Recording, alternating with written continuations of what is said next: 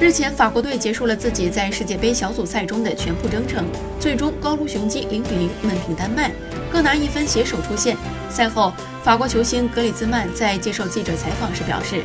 与丹麦互交白卷的确很乏味，但他并不介意，因为这种比赛他在俱乐部中已是司空见惯了。为那些期待有很多进球或者精彩配合的人感到遗憾，因为这里的情况并非如此。但我们已经出现了，并在小组中排名第一，这就足够了。或者说还不够，因为如果你想走得更远，你必须击败每一个对手。我们相信自己，我们知道球队还需要做出调整，但我们也有信心一直赢下去。